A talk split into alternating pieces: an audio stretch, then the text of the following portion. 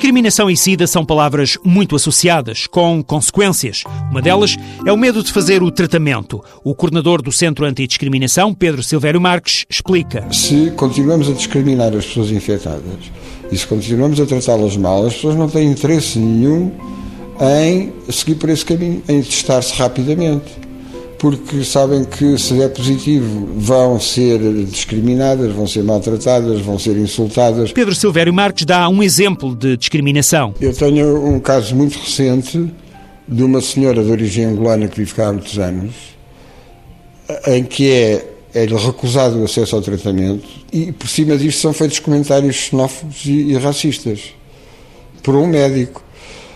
A quem é que eu me vou queixar? Para travar a discriminação está a ser discutida uma alteração à lei.